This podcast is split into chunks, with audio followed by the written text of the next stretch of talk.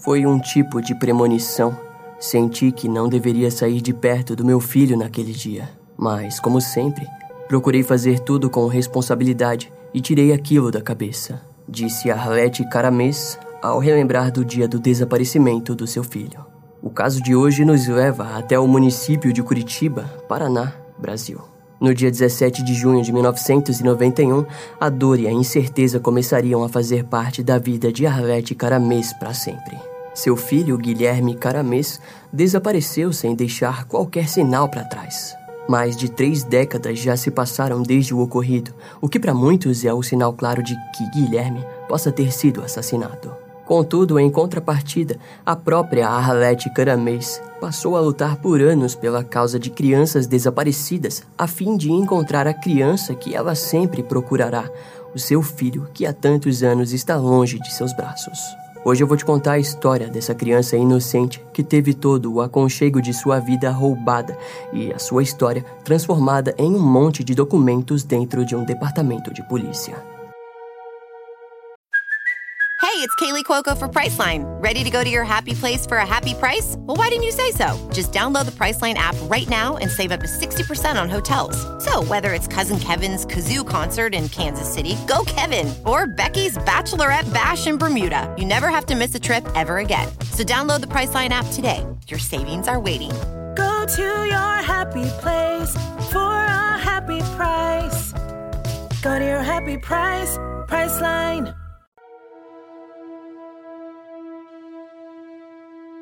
O desaparecimento de Guilherme Caramês, de 8 anos, ocorreu no bairro Jardim Social, em Curitiba. Naquela manhã do dia 17 de junho de 1991, a ex-funcionária do Banco Banestado, Arlete Caramês, acordou por volta das sete e meia da manhã. Enquanto se vestia para o trabalho, a mulher teve o pressentimento que não deveria ir trabalhar, e sim ficar em casa com o seu filho e a mãe, Sueli Caramês, que faria 67 anos de idade na época. Porém, Arlete acabou desistindo da ideia e continuou a sua rotina matinal normal. Era próximo das 8 horas quando a mulher se despediu do seu marido aposentado, Oscar Tiburtius, na época com 66 anos. A mulher deu parabéns para a mãe e prometeu que quando voltasse iriam fazer uma pequena comemoração pelaquela data feliz. Depois, Arlete caminhou até o quarto de seu filho e se despediu pela porta do quarto. A família Caramês possuía uma vida próspera e sem muitas grandes preocupações. Seria apenas mais um dia normal na vida deles. Pelo menos foi isso que eles pensaram no começo daquele dia. Enquanto a Ravete trabalhava, o seu filho Guilherme acordou pela manhã e saiu para andar de bicicleta nas ruas do bairro Jardim Social, algo bem comum no dia a dia do garoto. No entanto, por volta das 10 horas da manhã, Guilherme ligou para sua mãe de um número desconhecido e pediu para ela entregar um dinheiro que ele tinha guardado. Inicialmente, Arlete não entendeu o motivo daquilo, mas disse que daria o dinheiro para ele no horário do almoço. Aparentemente, Guilherme havia parado para conversar com duas irmãs gêmeas que moravam na mesma rua que ele. As garotinhas haviam acabado de ganhar um coelho de estimação e, segundo as investigações posteriores, Guilherme teria saído dali dizendo que também iria conseguir um coelho para ele. Assim foi teorizado que o dinheiro que ele pediu para a mãe teria sido para esse fim. Ao meio-dia, então, a avó de Guilherme o chamou para almoçar e se arrumar para ir ao colégio na parte da tarde. Porém, Guilherme pediu para que sua avó Sueli deixasse ele dar uma última volta de bicicleta. Dessa forma, foi naquele instante que o destino pregou a peça da incerteza na história da família Caramês. Arlete chegou para almoçar e logo a família notou a demora do Guilherme em voltar.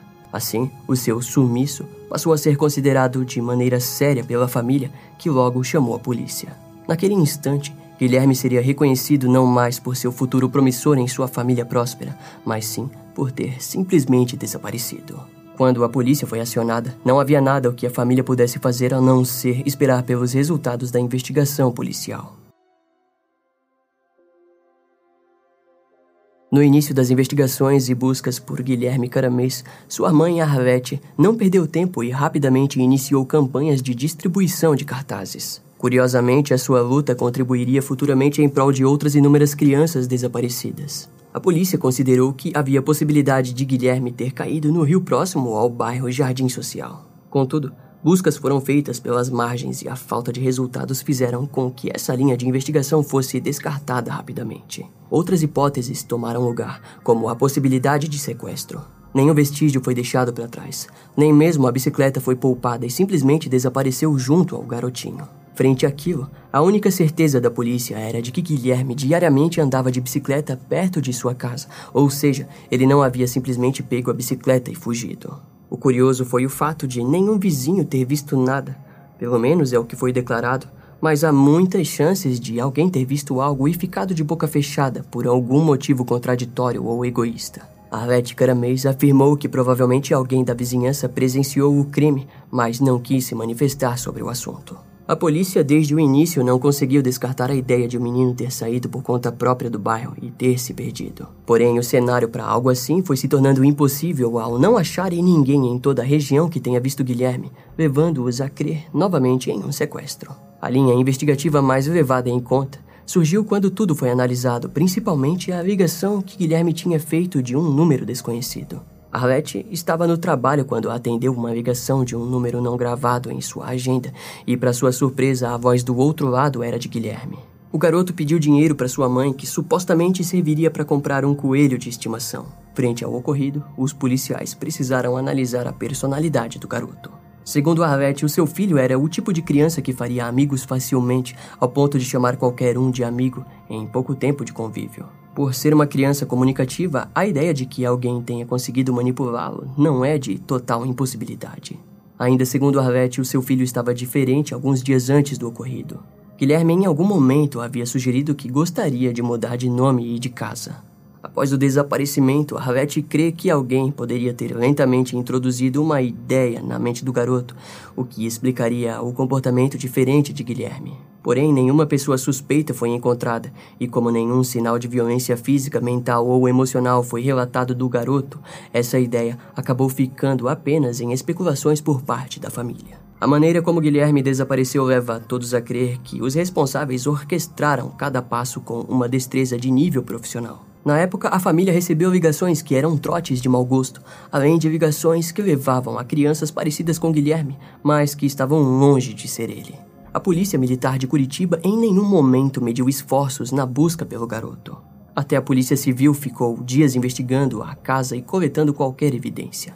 Arlette, naquela altura das investigações, chegou até mesmo a ir em uma seita religiosa em Buenos Aires, na Argentina, porque haviam dito a ela que muitas crianças eram mandadas para lá. Porém, Guilherme havia simplesmente desaparecido sem deixar nenhum tipo de vestígio. Entre aspas, todas as pistas foram falsas e nenhuma tocou meu coração. Parece que o Guilherme foi abduzido ou tragado disse Arlette. O caso contou com a ajuda da imprensa que o divulgou em todas as plataformas. A jornalista Mara Cornelsen, do Tribunal do Paraná, acompanhou as investigações de perto e disse que, entre aspas, a cobertura do caso de desaparecimento do menino Guilherme Caramês Tiburcio foi intensa.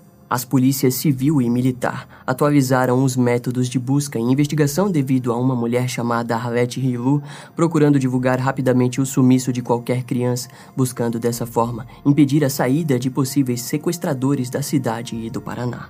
Para que fique mais claro, Arlette Honorina Vitor Rilu foi uma ex-traficante de crianças condenada de Santa Catarina. A mulher, hoje com seus 81 anos, atuou com sua quadrilha nos anos de 1980 na região sul do Brasil, mais precisamente no Paraná, Vale do Itajaí e Camboriú. No ano de 1988, a mulher foi condenada a ficar dois anos presa pela justiça brasileira por crimes de tráfico de crianças, falsidade ideológica e formação de quadrilha. No ano de 1992, Arlette Rilu foi presa novamente por continuar comandando a venda de crianças para países estrangeiros. No caso de Guilherme Caramês, não foi comprovado ou encontrado sinais de envolvimento de Arlette Rilu. O caso da família Caramês é diferente em aspectos normais do que estamos acostumados. O garoto era filho único, de uma família rica e raramente ficava sozinho. Após um ano do desaparecimento, o delegado João Ricardo Kepes Noronha, da Delegacia Anti-Sequestro, assumiu a investigação, mas nunca encontrou nenhuma pista que levasse até o garoto.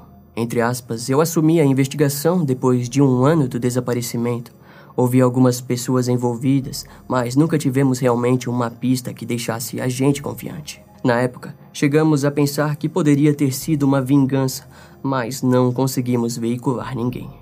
Algumas situações, como o sumiço da bicicleta e mesmo a falta de contato de um possível sequestrador, sempre deixou a gente inquieto, disse o delegado. Agora, analisando o caso, com base no que sabemos sobre desaparecimentos, existem alguns aspectos interessantes para botarmos em pauta. O primeiro é que provavelmente Guilherme Caramês não foi vítima de um pedófilo violento.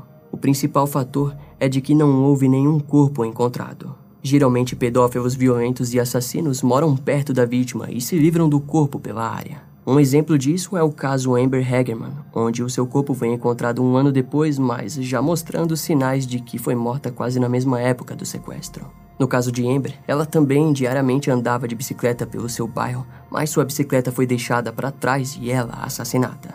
Um criminoso sexual e pedófilo dificilmente terá a audácia de sequestrar uma criança de família rica, pois isso envolve mais atenção da mídia. Agora já uma quadrilha terá preferências de famílias ricas exatamente porque, se não obtiverem sucesso com a venda, poderão optar pelo pedido de resgate. No caso de Guilherme Caramês, tudo aponta para um sequestro orquestrado para a venda de crianças. Com Arlette Rivu atuando na época, não é de se duvidar que houvesse outras pessoas como ela à solta pela região de Curitiba. Por não ter tido nenhum tipo de contato com a família, a suposta quadrilha responsável só teve um objetivo: o sequestro e a venda rápida do garoto para fora do país. Bom, pelo menos é o que as evidências parecem nos mostrar. Durante aquele ano, tínhamos também, no Brasil, o assassino em série Laerte Patrocínio Orpinelli, o famoso maníaco da bicicleta do interior de São Paulo. Com base nele, podemos ver o tipo de perfil de criminoso pedófilos que tínhamos em nosso país naquela época. Laerte seduzia as crianças com um papo que já conhecemos de um pedófilo e as matava. Os corpos acabavam sempre sendo encontrados simplesmente jogados ou em covas rasas. Usando o seu perfil como base, podemos acreditar que não foi um assassino em série o culpado no caso de Guilherme Caramês. Assassinos dessa natureza costumam ser negligentes e desorganizados, e no caso desse vídeo, encontramos tudo menos desorganização. Além disso, bem diferente da maioria dos casos que trazemos aqui no canal, a polícia atuou com todos os recursos possíveis e mesmo assim nada foi encontrado. Tivemos um bom trabalho de diferentes meios e mesmo assim nenhum vestígio sequer foi descoberto. O crime contra Guilherme Caramês pode ser aquilo que chamamos de crime perfeito. O caso de Guilherme Caramês Tirbútios, com oito anos na época, continua sendo um dos grandes mistérios do Paraná. Os seus objetos pessoais continuam a ser guardados pelos seus familiares, que ainda têm esperança de que ele volte para casa um dia. Na época do desaparecimento, Arlette disse que passou longos seis meses sentada no sofá, olhando com frequência pela janela, esperando por seu filho. Entre aspas, Guilherme é o meu único filho, minha vida. Eu era tão feliz com ele e não sabia. São 30 anos de muita tristeza, lembranças e de esperança. É um pedaço que se foi e não tive oportunidade de nada. Arlette alegou não saber por que foi escolhida, mas continua na esperança de que o mistério seja desvendado. A época do desaparecimento de Guilherme ocorreu no momento onde o número de crianças desaparecidas no Brasil era muito mais alto que nos dias de hoje. Naquela altura, o tráfico de órgãos no Brasil também estava em alta, mas raramente as quadrilhas sequestravam crianças tão velhas quanto Guilherme. Arlette Caramês também duvidava da possibilidade de ter sido tráfico de órgãos, porque Guilherme não era uma criança que alguém procuraria para aquele tipo de objetivo.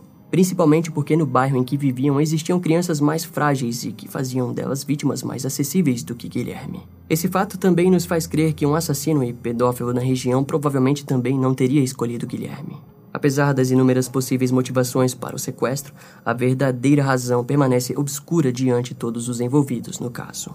Enquanto isso, os sapatos e o uniforme escolar continuam a ser guardados por Arlette Caramês, na esperança do retorno do seu filho. Entre aspas, seria a maior alegria e o maior presente da minha vida. Eu nem gostaria de saber quem foi ou como foi, mas tendo ele de volta, seria uma recompensa muito grande disse ela. No ano de 1996, a CICRID, delegacia especializada na busca de crianças desaparecidas, foi criada como forma de manter as investigações sempre ativas e não arquivadas. Muito do trabalho da delegacia também é fazer reconstituições de como as crianças desaparecidas estariam hoje em dia. O caso Guilherme Caramês foi um forte incentivador na criação da delegacia e uma imagem foi criada que mostra como o garoto estaria nos dias de hoje. No ano de 1998, Arvete concorreu a uma vaga na Câmara de Deputados, mas não se elegeu. Mas no ano de 2000, ela foi eleita como vereadora de Curitiba e se tornou também autora da lei que institui que na terceira semana do mês de julho seja comemorado a Semana de Prevenção contra Desaparecimentos de Crianças e Adolescentes. Algumas leis de sua iniciativa não foram aprovadas, sendo elas a divulgação de pessoas desaparecidas no site da Prefeitura de Curitiba, ficha de identificação para crianças em hotéis e a exigência da carteira de identidade em matrículas escolares. No ano de 2000, Muitas das crianças que foram sequestradas e enviadas para o exterior mostraram interesse por suas famílias biológicas em suas fases adultas, o que nos leva a questionar que se o destino de Guilherme foi esse, por que ele não fez o mesmo? O fato é que a probabilidade de que Guilherme, assim como outras crianças que foram sequestradas naquela época do Paraná, estejam mortas é bem alta. No ano de 2002, Arlete assumiu a cadeira na Assembleia Legislativa do Paraná e, nos dias de hoje, continua a lutar contra o sequestro de crianças. Além do mais, atualmente Arlete e sua equipe abastecem um site com fotos e casos recentes de crianças e adolescentes desaparecidos. Entre aspas, a gente sente o descaso por parte da polícia. Esse foi um dos motivos para eu criar o site. Penso no meu filho 24 horas por dia. Ter um filho desaparecido é ter a vida suspensa disse a mulher. Durante a criação desse roteiro, o site não foi encontrado. Arlette Caramê se tornou uma figura pública após alguns anos do desaparecimento do seu filho e a antiga residência dos Caramês se tornou sede do Movimento Nacional em Defesa da Criança Desaparecida do Paraná. No dia 30 de dezembro de 2005, o trabalho da ONG serviu para a luta da Lei 11.259, que determina a busca imediata de crianças e adolescentes desaparecidos, sem a necessidade de esperar 24 horas, mudando assim o Estatuto da Criança e Adolescente no Brasil. No ano de 2021, a atual delegada de Cicrid, Patrícia Paz, afirmou que o caso de Guilherme Caramês segue ativo e as investigações continuam. Contudo, ela alegou fazer um bom tempo que nada aparece. Quando algo surge, são pessoas que verificam as imagens de progressão e acham alguém parecido. Sabemos que hoje em dia a capacidade laboratorial é avançada e temos material genético das famílias. Posso dizer que eu desconheço algo pior que a angústia dos pais quando o filho desaparece. Entretanto, a Delegacia para Crianças e Adolescentes Desaparecidas vem tendo êxitos em encontrando inúmeras crianças ao decorrer dos anos. No ano de 2021, mais de 169 crianças desaparecidas no estado do Paraná tiveram os casos solucionados. Já se passaram 31 anos desde aquela manhã de segunda-feira do dia 17 de junho de 1991, mas a dor da perda ainda afeta toda a família caramês. Entre aspas, dizem que não tem crime perfeito, mas com o Guilherme foi assim. Eu continuo esperando uma resposta para saber onde está meu filho, seja da forma que for finalizou Arlete Caramês.